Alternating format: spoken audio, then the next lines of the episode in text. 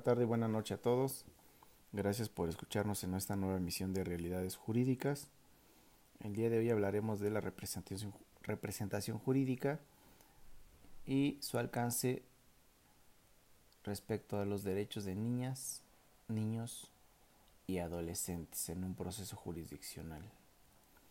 ¿Qué sucedió en la vida diaria, en los hechos?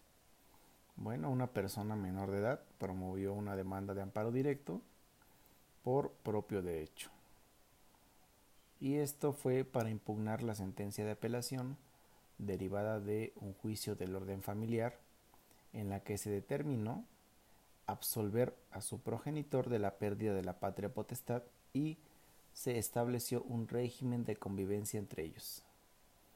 El Tribunal Colegiado de Circuito que recibió la solicitud de amparo advirtió que la infante tenía designada una tutriz dativa especial en el juicio de origen que ejercía su representación procesal, por lo que requirió a ésta para que interviniera con ese carácter en el juicio constitucional.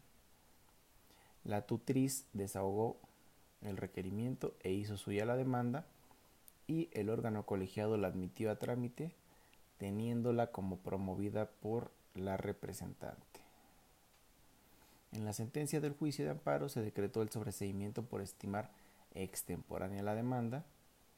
En contra de esta determinación, la persona menor de edad interpuso amparo directo en revisión, también por propio derecho, eh, suscribió directamente el escrito respectivo y plasmó huellas digitales, en el que cuestionó el hecho de que su demanda se considerara promovida por su tutriz dativa especial y que el plazo para instarla se haya contabilizado a partir de que el acto reclamado fue notificada a esta en el recurso de apelación.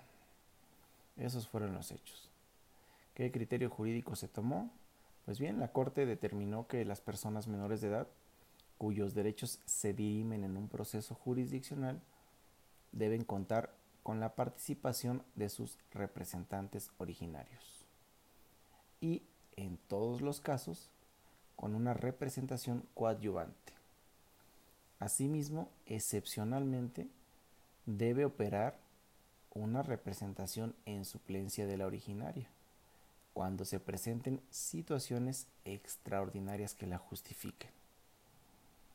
Bien, ¿cómo justificó este criterio jurídico la Corte, de manera particular la primera sala? Pues dijo que la representación jurídica de niños, niñas y adolescentes en un proceso que versa sobre sus derechos es una institución fundamental para su adecuada defensa conforme a los derechos de tutela judicial efectiva y acceso a la justicia, ya que aquellos, por su especial condición de sujetos de derechos en desarrollo, de su madurez física y mental no tienen reconocida capacidad jurídica plena y requieren el auxilio de personas mayores de edad. En consonancia con los derechos parentales y estatales que establecen los artículos 3 y 5 de la Convención sobre los Derechos del Niño, cuarto de la Constitución Política del país y 4 y 106 de la Ley General de los Derechos de Niños, Niñas y Adolescentes, se reconocen tres tipos de representación procesal a las personas menores de edad. El primero es la originaria, que asiste a quienes ejercen la patria potestad o la tutela sustitutiva de esta, y que tiene lugar como regla general en todo proceso. La segunda es la coadyuvante que asume el Estado y que opera en cualquier procedimiento como acompañamiento a la originaria sin sustituirla o desplazarla a la que atañe un deber general subyacente de vigilar que no prevalezcan conflictos de intereses entre los representantes originarios y las personas menores de edad, la cual está a cargo de las Procuradurías de Protección de Niñas, Niños y Adolescentes a nivel federal y local. Y la tercera, la que establece en suplencia ante situaciones excepcionales a fin de sustituir o desplazar la originaria para los efectos del proceso mediante su restricción, suspensión o revocación en los siguientes casos. Primero, a falta de representación originaria, es decir, cuando no exista o no se conozca persona o institución que esté ejerciendo la patria potestad o una tutela en defecto de esta. La segunda, cuando exista conflicto de intereses entre quienes ejercen la patria potestad o la tutela y las personas menores de edad. La tercera, cuando la persona juzgadora advierta que quienes ejercen la originaria están realizando una representación deficiente o dolosa en perjuicio de los intereses del representado.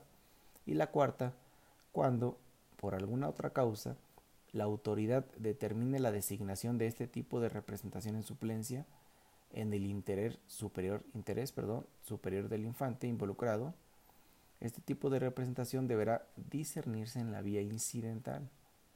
Las representaciones oficiales coadyuvante y en suplencia, para ser eficaces y adecuadas, deben ser ejercidas con perspectiva de infancia bajo los principios básicos de especialización, independencia y proporcionalidad. Así, autoridades judiciales deben ser cuidadosas en el momento de discernir el tipo de representación jurídica oficial que corresponde proveer a los menores de edad en los procesos sin sustituir la originaria injustificadamente y asegurando la coadyuvante en todos los casos. Bien, este fue el tema del día de hoy. Alcances del derecho de representación jurídica de niños, niñas y adolescentes en un proceso jurisdiccional. Gracias por escucharnos. Recuerden buscar nuestras plataformas de streaming, Spotify, Apple Podcast, Google Podcast, eh, Evox y en todas nuestras redes sociales. Gracias y nos vemos el próximo jueves. Hasta luego.